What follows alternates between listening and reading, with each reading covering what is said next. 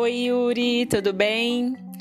Para o nosso segundo episódio do podcast Pensamento Computacional, vamos relembrar algumas coisas que vimos no mês de dezembro nos três encontros passados. Você se lembra o que já investigamos até agora? Primeiramente, eu apresentei para você um aplicativo chamado Scratch Junior com o objetivo de apoiar a sua aprendizagem dos conceitos de lógica de programação. É uma forma de tornar mais divertido o seu aprendizado. Com o Scratch Junior, você pode criar jogos, histórias e animações.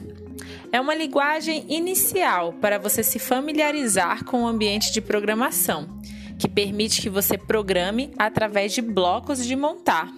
Lembrando aquele brinquedo chamado Lego?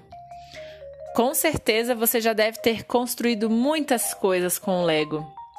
Agora é só trazer todo esse repertório que você já tem e aplicar no Scratch Junior. Você se lembra quais são os blocos do Scratch Junior e como eles são, suas cores e características? A criação dos jogos e das histórias só são possíveis através da junção desses blocos. Bom, vamos lá. Os blocos são os comandos que serão atribuídos aos personagens ou objetos para exercerem a ação que você quer. Tente lembrar dos blocos do Scratch e de todas as suas funcionalidades. Vai ser um ótimo exercício de memória. Outra coisa que te falei foi sobre iniciarmos nossa jornada na compreensão do pensamento computacional. Mas espera, o computador pensa? Você deve estar se perguntando. Não, ele não pensa. Na verdade, o pensamento computacional é executado pelas pessoas e não pelos computadores. Ele influencia e muito a nossa maneira de olhar para determinado desafio, problema ou situação, aparentemente difícil, e transformá-la em algo que sabemos resolver de forma eficiente. Essa é uma habilidade importantíssima para as nossas vidas. Podemos aplicá-la na resolução de diversos desafios e problemas do nosso dia a dia. Você poderia pensar em alguns exemplos de como o pensamento computacional pode nos ajudar em alguma tarefa cotidiana? Os desafios e problemas podem ser desde uma fase de um jogo até como organizar o seu quarto ou consertar algo quebrado.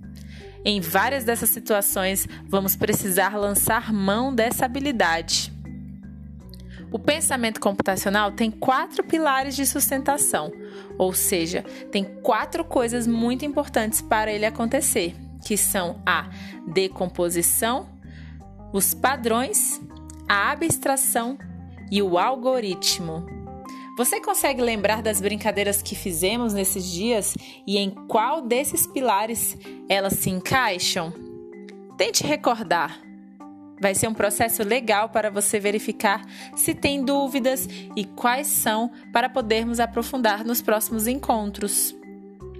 Você pode criar um podcast para trazer essas lembranças e contar para a gente o que você aprendeu e o que gostaria de saber.